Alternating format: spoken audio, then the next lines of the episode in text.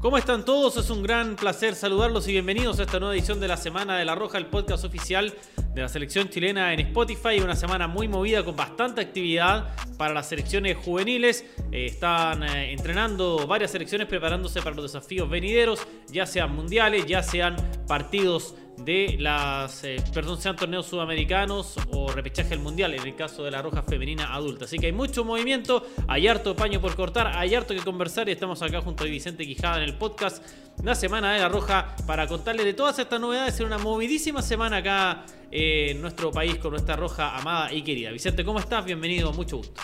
Hola Felipe, ¿cómo estás? Hola a todas y todos quienes se suman a esta nueva edición de la Semana en la Roja. Una, vez más, una vez más, ¿cierto? Con mucho movimiento, lo habíamos anunciado hace, eh, bueno, en el último podcast eh, eh, efectivamente, que iba a haber mucho movimiento con nuestras selecciones juveniles y así ha sido. También va a haber movimiento incluso para la selección femenina adulta, que tiene un, microciclo en las próximas semanas, así que mucho movimiento, mucho trabajo también, en viste considerando que hay muchos retos en el futuro para varias selecciones, así que harto paño que cortar, como decías tú, Felipe, eh, para conversar hoy en la Semana de la Roja. Así es, vamos a partir con la participación de la Roja Femenina Sub-15 que está participando en el torneo de desarrollo de la UEFA que se está desarrollando en Serbia y donde obtuvo ayer una meritoria victoria mediante lanzamientos penales.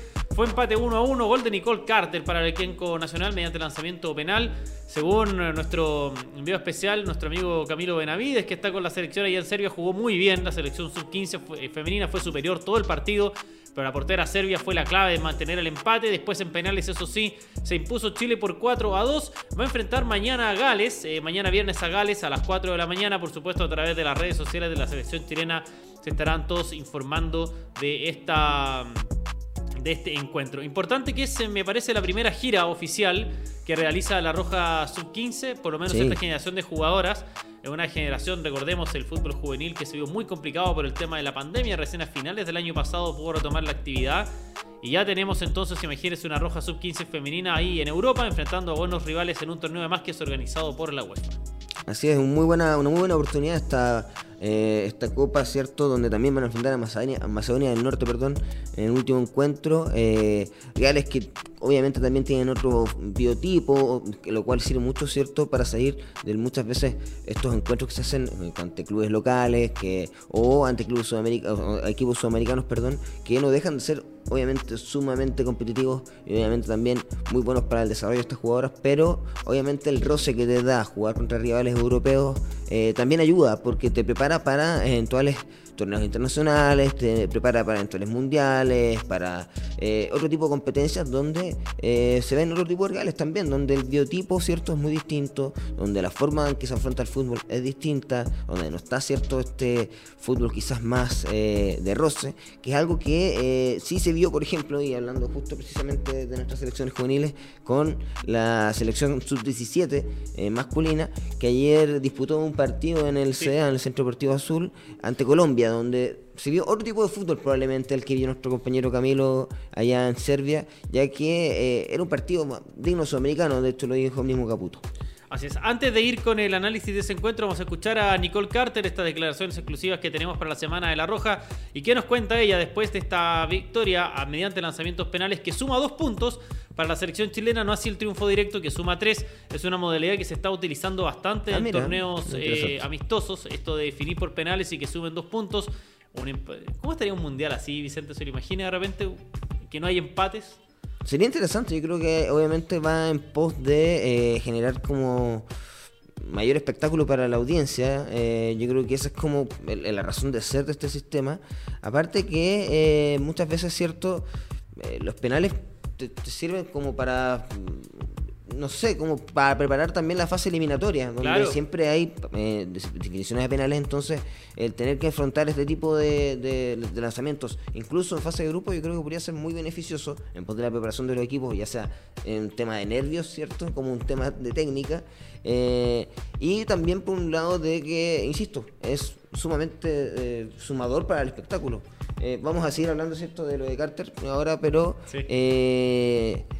ayer también pasó, era un amistoso preparatorio solamente de la selección sub-17, eh, pero obviamente tú, que a pesar de terminar sin goles, tuvo un, final mucho más emocionante precisamente gracias a los lanzamientos penales. Así es, escuchamos a continuación a Nicole Carter y ya regresamos entonces con el análisis de este partido de la Sub-17 ante Colombia. Escuchamos.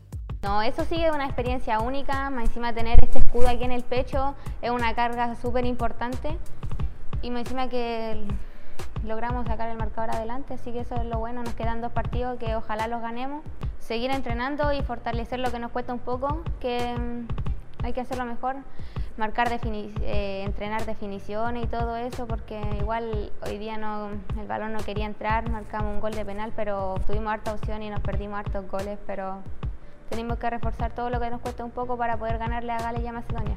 No han sido bonitos días, todavía mm, han pasado como 5 o 6 días aquí y lo hemos pasado súper increíble. Total, nos quedan una semana más por mm, encima de que las compañeras de Serbia, Macedonia y Gales son súper entretenidas.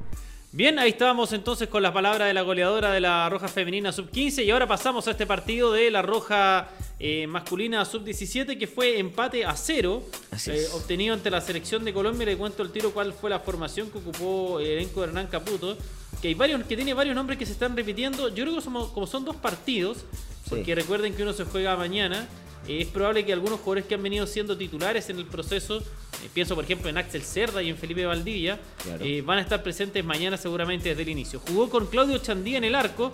El titular viene siendo generalmente eh, Fernando Soto. No está Vicente Vergara, que es el lateral derecho titular, lo reemplazó Felipe Faúndez, Cristian Morales, que ha ido ganando terreno, Benjamín Molina, el capitán, muy buen jugador, centrando aquí, zurdo en general ayer toda la defensa estuvo muy, muy, muy sólida. Claro, vamos, a hablar de eso. Lucas Velázquez, el habitual lateral izquierdo. Al medio, Oliver Ramis y Francisco Marchant. Eh, sumados a Ignacio Vázquez en funciones más ofensivas. Ayer el Nacho Vázquez de Cobresal. Arriba jugó como nueve Bastián Escobar. Acompañado por las alas de Matías Bozo y Matías Reyes, que volvió a la titularidad del jugador de la Universidad Católica. Los Matías. Exactamente. Eh, partamos por la defensa. Este equipo ha mostrado mucha solidez defensiva. Eh, recordemos este partido que jugaron en Argentina, en Comodoro Rivadavia, que fue victoria 2 a 0, mostrando mucha solidez. A mí me gusta mucho el chico Molina O'Higgins, un zurdo que tiene muchas condiciones, además tiene liderazgo, es el que patea los penales. Eh, yo si tuviera que ponerle un bonito en esta selección a largo plazo, como cheque a fecha, es uno de los tres jugadores que a mí más me gusta de esta selección.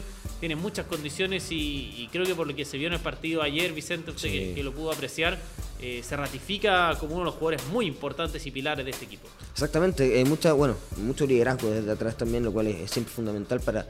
Dicen que los equipos se paran desde atrás, ¿cierto? Y un equipo que se para bien en defensa y tiene aparte un líder como Jaime Molina que te ordena el equipo, te ordena la defensa y aparte tiene una entrega que yo creo que es lo que más me llamaba la atención de la solidez defensiva que tenía la selección ayer, era la entrega que había eh, en defensa.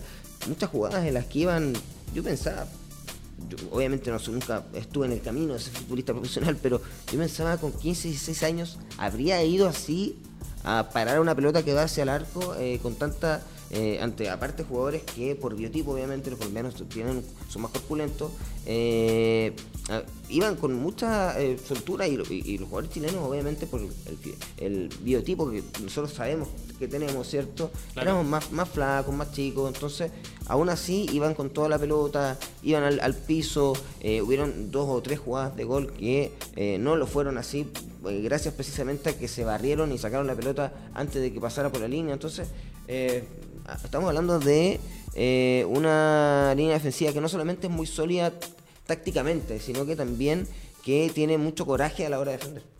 Así es, eh, en el medio campo faltó Felipe Valdivia, que viene siendo uno de los jugadores importantes, el eje de ese medio campo, eh, que seguramente va a ser titular mañana. Y en ataque yo creo que está la pelea ahí porque está haciendo Bastián Escobar el titular, pero se han perdido algunos microciclos jugadores de la Universidad Católica por algunos compromisos de ese equipo, pero eh, creo que Axel Cerda es un jugador también a tomar muy en cuenta.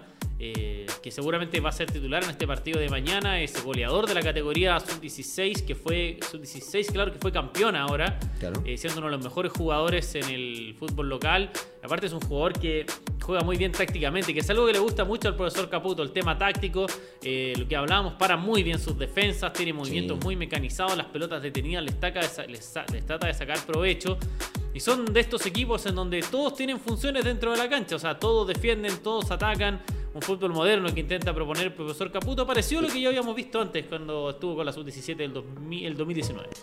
Concuerdo absolutamente en eso, de que, bueno, Caputo lo pudimos ver, ¿cierto? El año 2019 era un equipo muy trabajado tácticamente, eh, jugaba muy bien, no solamente obviamente por los intérpretes que tenía, ¿cierto? Que eran muy buenos, lo hemos conversado en varias ocasiones, ¿cierto? Esa gran generación que lamentablemente después no pudo eh, jugar la sub-20, ¿cierto? Eh, por, por, las situaciones de, de la pandemia. pero también había mucho trabajo táctico detrás y en eso también tiene mucho mérito Caputo y también es en parte, y lo pudimos ver ayer, ¿cierto? a lo minucioso y a lo muy metido que está, ¿cierto? En el trabajo táctico que hay del equipo durante el partido. Eh, ayer, de hecho, lo van a poder escuchar en, breves instantes, eh, el, el profe quedó ronco de tanto gritar durante el partido, pero no este tipo de instrucciones como a veces gritar, retar, que también se puede dar obviamente en estos ambientes, eh, sino que también eran muchas instrucciones tácticas. Eh, muévete aquí, haz el movimiento acá, ojo con este, eh, cierra acá, cambia de lado. de repente traía dos jugadores y, les da indicación a los dos como tú cubra este, date la vuelta acá. Estaba muy muy metido y eso es porque se nota y se ve que es un equipo muy trabajado desde lo táctico. Y eh, incluso por los meses de trabajo que he tenido, que no han sido tantos tampoco, y, más pensando en que todavía queda mucho tiempo, ¿cierto?, para los próximos desafíos importantes de esta generación. Y, eso obviamente siempre suma, eh, hace que los equipos jueguen mucho mejor y se notaba incluso que, por ejemplo, Chile tenía muchas formas de atacar. No llegaba solo por las bandas, que muchas veces quizás la vía más, más fácil, ¿cierto? ¿cierto? El típico movimiento de ir armando, abriendo por las bandas, buscar el centro. Chile tenía varias formas de llegar al arco y eso obviamente siempre es un elemento sorpresa que genera daño al equipo real y es un equipo que, insisto, está muy trabajado tácticamente. Así vamos a escuchar ahora entonces al profesor Hernán Caputo. Recuerden, son dos partidos. El próximo se juega este día viernes, 25, eh, 26 de agosto a las 10, y media, me parece, 10 y media, 11 de la mañana en Juan Pinto Durán ante la selección de Colombia. Escuchamos al profesor Caputo entonces y ya regresamos. Bueno, la verdad que sí, duro, duro. Duro porque, bueno, son típicos partidos de sudamericano. Eh, por eso también nosotros hacemos este tipo de partidos y con estos rivales.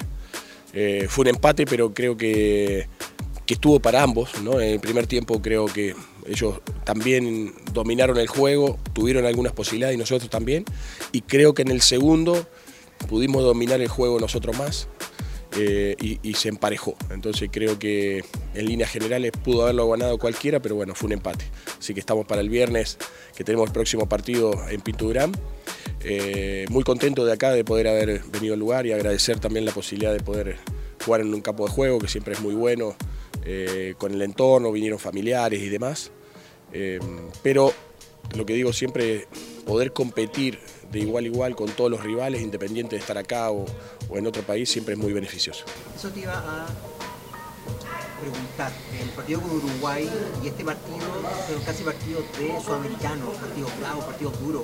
Eh, los jugadores, ¿cómo lo han ido tomando? ¿Cómo has visto ese...?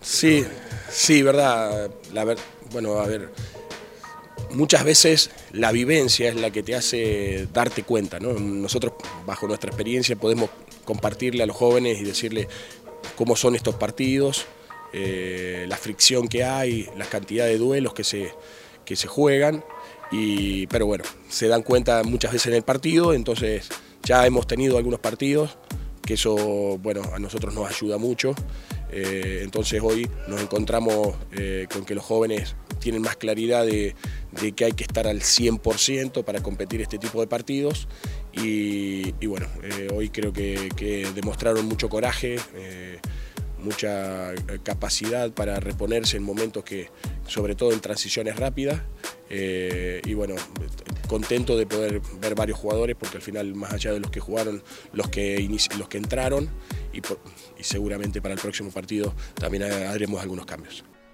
Bueno, regresamos entonces después de escuchar al profesor Caputo. Hay muchas esperanzas puestas en esta selección sub-17. Repetimos con muy buenos nombres. Los porteros, en la saga hablábamos de Benjamín Bolina. No está Iván Román, que es el jugador de Palestino. Está lesionado, lamentablemente. Claro, que sería, eh, no solamente ha venido siendo titular casi todo el proceso, sino que además ha estado en un microciclo de la sección sub-20. Hay mucha confianza en el defensor eh, de Palestino. En medio campo lo, hablamos de Felipe Valdivia, jugador de Colo Colo que juega muy bien. Un 6 muy dinámico, con buen remate, buena pegada, pierna fuerte también. Y arriba el nombre de Axel Cerda, que a mí me gusta mucho. Ay, Vicente Vergara lo está dejando afuera, que no está en esta nómina también. Lateral derecho, que puede ser también central, que tiene mucha potencia y aporta bastante orden defensivo. Ayer me gustó mucho el partido también de los de los Matías, ¿cierto? Que te mencionaba yo, que jugaron Claro. por las bandas eh, como extremos, Matías Reyes, Matías Bozo, hicieron un muy buen partido, muy dinámicos y, y con mucho ida y vuelta.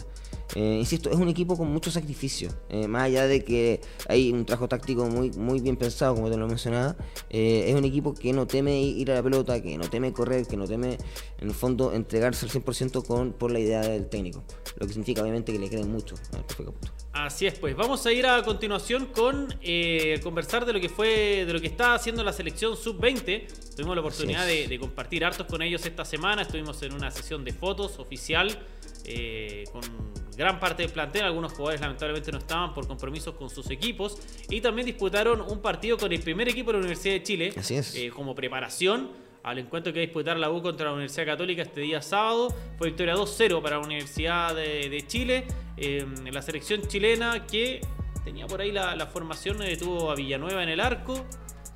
En defensa Michael León, el lateral eh, derecho que es de Palestino. Los centrales fueron Tomás Avilés, un argentino que es de Sí, sí. Defensa y Justicia, me parece, ¿no? O de Racing. De uno de esos dos equipos Sí, de Racing. ante Tomás Avilés, en compañía de Daniel Gutiérrez, el lateral izquierdo fue Marcelo Morales, al medio Cristóbal Castillo, jugador de O'Higgins de Rancagua, que anda bastante bien, Lucas Asadi y Agustín Arce, los dos jugadores que son de la U, Agustín Arce de Crescena había debutado con el profesionalismo el día el día eh, lunes ante ante Cobresal allá en el estadio de Valparaíso. Estaba muy contento, hablamos un ratito con él. Se veía muy muy contento por haber logrado eh, esa. Por haber logrado, ¿no es cierto?, ese, ese hito, ese sueño en su carrera que debutar el primer equipo por la U. Y los delanteros estuvo Sebastián Pinó. Este Tengo la formación, ¿eh? Chileno peruano. Y le sumo a Martín Maturana. Y me falta el extremo por izquierda que fue Gabriel Norambuena. Exactamente. Tenía, estaba Sí, bien, ¿cierto? Tal cual. Edu Villanueva, Michael León, Tomás Aviles, Dani Gutiérrez, Marcelo Morales, Cristóbal Castillo, Lucas Asadi, Agustín Arce, Martín Maturana, Sebastián Pino y Gabriel Norambuena. Así es, una selección sub-20 que eh, está todavía en fase de trabajo. Sí. Eh, me parece de que todavía hay algunos nombres que... Es que, ¿Sabes qué pasa, Vicente? Lo, lo estuve conversando con algunas personas re- relacionadas.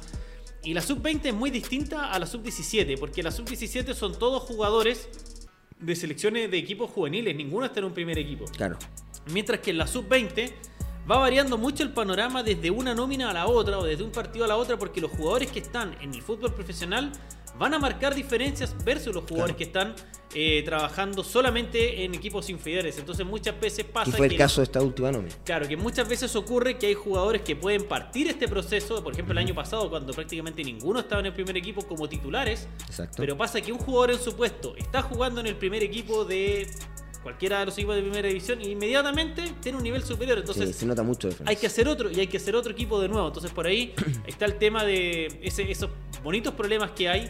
eh, porque hay jugadores, por ejemplo, que siento yo que se han ganado un puesto en el equipo titular, como el caso, por ejemplo, de Michael León, que él no Sí, juega hace bastante tiempo en el primer equipo palestino, lateral derecho titular. Gutiérrez también. Claro, versus otros que eh, no aparecían quizás en un comienzo del proceso, pero que están ganando mucha fuerza precisamente por el hecho de estar sumando minutos en primera división. Por ejemplo, Agustín Arce, que da dos años de ventaja y que está precisamente, ¿por qué? Porque está jugando en primera. En los centrales por ahí hay poca experiencia, eh, solamente Daniel Gutiérrez, eh, perdón, y Bastián Rocco jugó en primera. Sí. Está Arancibia, que es de Católica, que no ha jugado, ha estado citado. Avilés nunca ha estado, me parece, en primera división en Argentina. Mientras que los otros puestos han aparecido, eh, un caso de disculpa, que eh, Jordi Sí, Thompson, por ejemplo, que aparecía con mucho protagonismo el año pasado, pero como no está jugando en primera división en, ahora en Colo-Colo, Lamentablemente, digo. Claro, empiezan a aparecer otros jugadores que empiezan a, a ganarle bonos, por ejemplo Gabriel Norambuena, que está son habitual en la Unión Española, alternando Sí. en el primer equipo. Entonces, ahí está el tema que tiene que ir conjugando esas piezas que tiene que ir esas piezas que tiene que ir pegando el profesor Patricio Ormazábal. Eh, Lo bueno es que también va a tener mucho eh, espacio para trabajar esas piezas, Claro, porque se vienen muchos campeonatos. Eh, hay un torneo Pinatar, ¿cierto? En Claro. España. Eh, después, obviamente, eh, tiene los de Sur, que también vienen pronto. Obviamente, el sudamericano, que vendría siendo el, el reto mayor. Pero en el camino va a tener muchos torneos y muchas oportunidades, ¿cierto?, para eh, seguir trabajando este equipo. Así que por- no hay mucho espacio para crecer. Claro, y una cosa a destacar que también me lo he compartido con gente que sigue el fútbol juvenil y que está muy adentro, que es, dicen de las generaciones juveniles de las selecciones chilenas, la que, mejor arque- la que mejores arqueros tiene en muchos años. Porque tiene Villanueva, Sí, que Villanueva, es muy bueno. muy bueno, muy bueno. Guillier de Católica es muy bueno también. Eh, hay, hay- es casi como un tema de gustos. Quién encuentra uno mejor que otro, pero los dos son buenísimos. Pedro Garrido de la Universidad de Chile es tan bueno que es el arquero suplente del primer equipo teniendo 18 años. Y no se olviden de Vicente Reyes, que está siendo titular en la segunda división de Estados Unidos con 18 años recién cumplidos. Hace mucho que no se veía una selección juvenil con tan buenos arqueros como esta, con tanta variedad. Posiblemente cualquiera de ellos habría sido titular en casi cualquier otra selección sub-20. Sí. Son muy buenos proyectos de arquero los cuatro. Eh, por ahora parece que Villanueva está sacando ventaja. Jugó Sí. dos amistosos contra Perú, jugó ayer. Que ¿Todo el jugó partido? muy bien. Sí, ¿O- también jugó ayer. Todo el partido, ¿cierto? Sí, tengo entendido que sí. Claro, porque el martes habían jugado otro partido amistoso interno, Sí. no recuerdo contra quién jugó Guillier, pero este partido que es contra Superior del equipo adulto de la Universidad de Chile juega entonces Villanueva. Así es. Eh, hay que ver qué pasa con, con Vicente Reyes. ¿ah? También yo he escuchado que cuando ha venido a entrenar ha dejado una impresión muy buena.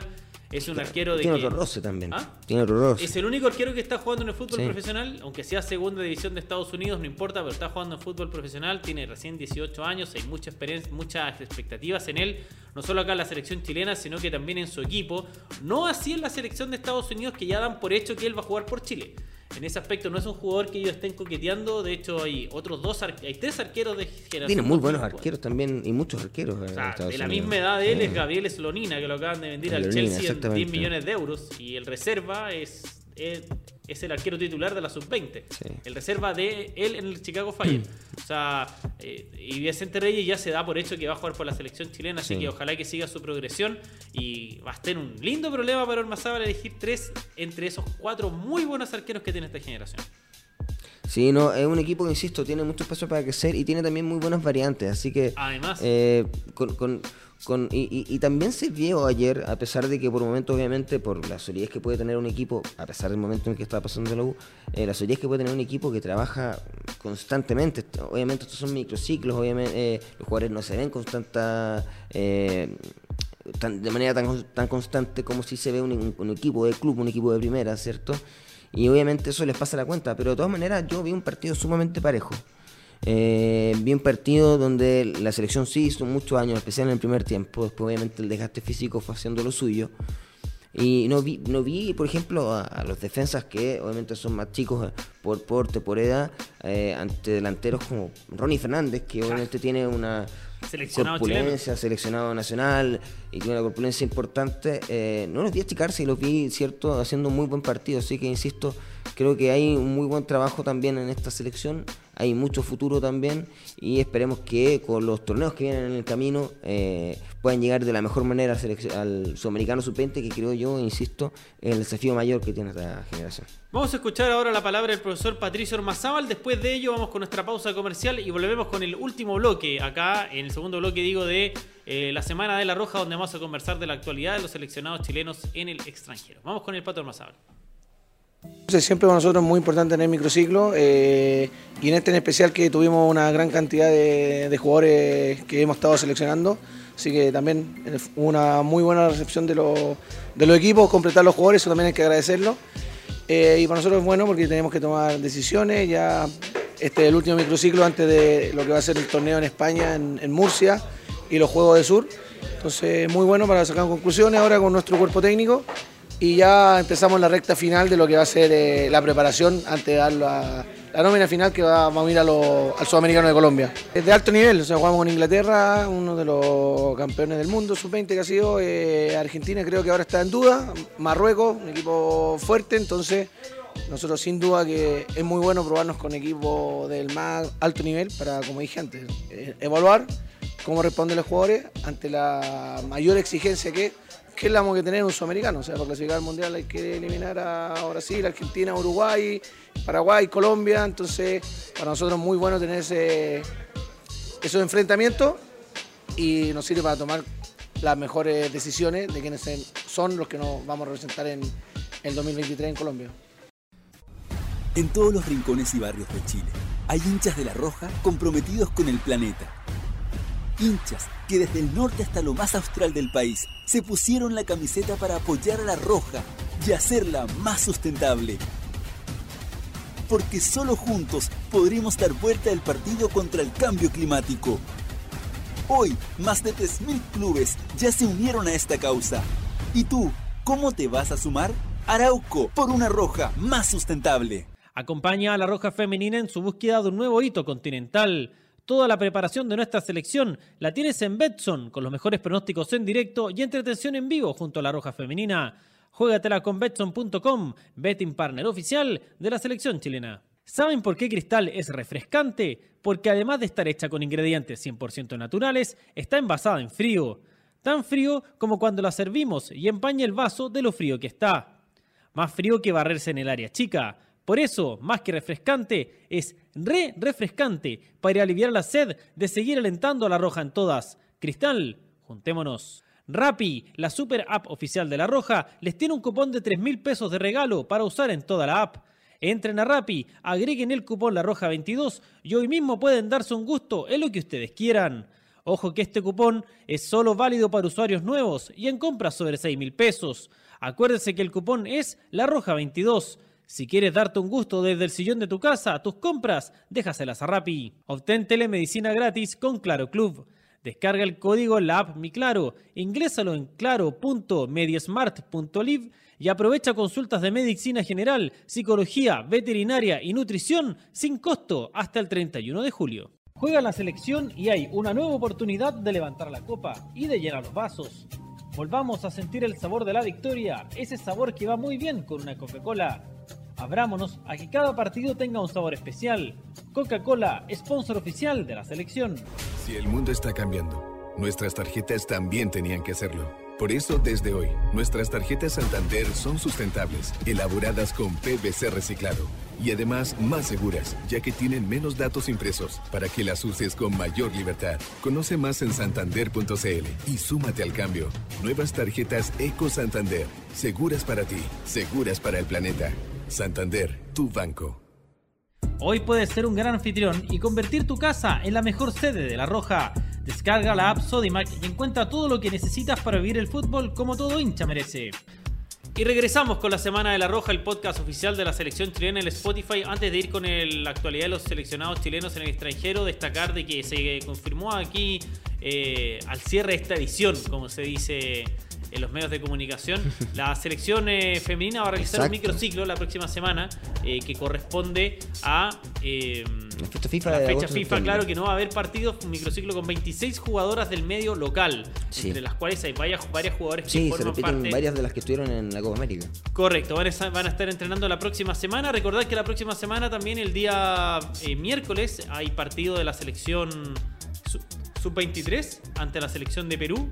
Así es. A en el 18 norte. con 30 que transmite Chilevisión y la nómina debería conocerse durante este fin de semana, ya sea mañana, sábado o el domingo estará la nómina de los jugadores que van a participar en ese encuentro. Y ahora vamos así a ponernos en terreno a lo que ha sido la actualidad de los futbolistas chilenos en el extranjero. Eh, siguen eh, varios jugadores sumando muchos minutos en la segunda división de Inglaterra, por ejemplo. Marcelino Núñez inamovible como titular, lo mismo Sierra Alta y lo mismo Brereton. Qué rápido se ganó un puesto, Marcelino. Y tan importantes los tres en sus equipos que juegan los tres equipos la Están la- peleando arriba. claro, y juegan los tres equipos la Copa de la Liga en la semana, los tres como suplentes y los tres equipos perdieron. Sí. Ese eh, nivel de cual. importantes son eh, eh, estos tres jugadores. eh, Por suerte Ben clasificó. Claro. Por suerte Ben clasificó. Tiene Pero razón, está Perdió, perdió pero clasificó. Eh, en cambio, los otros dos equipos, que uno de ellos incluso no contó, creo que fue Sierra Alta, creo que fue el que no ingresó en todo el no, partido. Marcelino, Marcelino, fue el que no ingresó. entró en el segundo tiempo. sí. Exactamente. Eh, no pudieron resarcir, ¿cierto?, de lo que venían haciendo en la semana, que los tiene a los tres equipos también, ¿cierto?, en los primeros puestos de la Championship. Y eh, se notó mucho porque se fueron eliminados por equipos incluso de menor envergadura, eh, donde podrían haber seguido avanzando en esta Copa de la Liga. Una de las tantas copas, ¿cierto?, que tiene el fútbol inglés, así que oportunidades no les van a faltar tampoco para seguir eh, sumando minutos a, a nuestros jugadores chilenos que están en un muy buen momento. Tan buen momento eh, que el mismo, el mismo perdón, eh, Ben Britton Díaz está con una Sí, interesante oferta. No, ganó el Blackburn Rovers. Eh, Hago Ah, mi, mi- ganando, mi ganando. autocrítica. 2 a 1 ganó, pero claro, entró en el segundo tiempo Ben Claro. Brereton, Ahí sí. Sí, en los Que 75. algo mencionaba de, de Ben y sus opciones de salir. Exacto, eh, bueno, lo veníamos a- a- anunciando hace varias semanas, ¿cierto? De que habían varias ofertas, habló de Sevilla, eh, de Salud del Niza, ¿cierto? Sí, del fútbol francés. Pero eh, al parecer donde estaría más cerca la cosa, y, yo creo que sería las mejores opciones que también se, le ha, se le ha parecido a, Ben, es el Everton. El Everton de fútbol inglés, ¿cierto? No el Everton de Viña del Mar, sino que el Everton de la Premier League, la primera división inglesa. eh, un equipo que lamentablemente en la- su última temporada est- estuvo un poco complicado con el descenso, logró quedarse en la Premier, pero que nunca, no deja de ser un equipo sumamente importante. Le dicen que es como el sexto grande de, de la, de la Premier. Pasa un mal momento, pero es un gran equipo. Sí, un gran equipo, con una gran hinchada y obviamente eh, con mucha tradición en el fútbol inglés. Así que creo que es una excelente opción para, para Ben, quien podría al fin regalar en una liga sumamente competitiva, para mí la liga más competitiva del mundo, y donde podría obviamente, cierto, eh, tener una vitrina mucho mayor de cara, eh, ya sea para seguir creciendo en su carrera futbolística, como también para seguir eh, generando competitividad de cara a, a lo que pueda hacer la selección.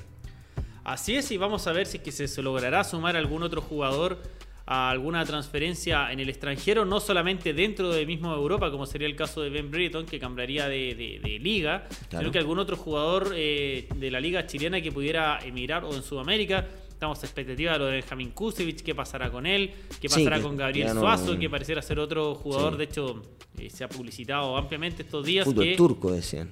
eh, claro que Colo Colo lo dejaría partir en caso eh, de salir al extranjero. Así que estamos bien expectantes de él. Eh, otros jugadores que también eh, sumaron minutos. Bueno, ya sabemos lo de Gary Medel, es titular. Seguimos esperando por el debut de Eric Pulgar en Sí. el Flamengo. Qué Eh, difícil es debutar en ese, en ese equipo, aparte, tiene una... se imagina Vidal es suplente. Plan- Juega todos los partidos, pero no es titular todavía. En algún momento sí va a ser titular. Es muy Y yo creo que pasa más por un tema de, que, de la rotación que hacen en Flamengo. Claro. por- tiene, un, tiene un plantel tan nutrido, con tanto talento y, y con, y con tantos jugadores, además, como el número, digo, que eh, están obligados y, y les suma también, ¿cierto?, hacer esta rotación constante. De hecho, para el partido con el Palmeiras, que va primero en la tabla del grado y que eh, el Flamengo en rigor estaba en obligación de restar puntos, salió como un equipo. No debía ser un equipo B porque Flamengo no tiene equipo B. No, claro que no. Eh, como- es como jugar contra Brasil, en el fondo, como la, con la selección. Pero se llegó un equipo que no tenía las mejores variantes si uno va nombre por nombre. Y de hecho la gente comentaba como extrañada por esto, pero yo creo que pasa mucho por eso, porque hay un- es un equipo que tiene muchísima rotación.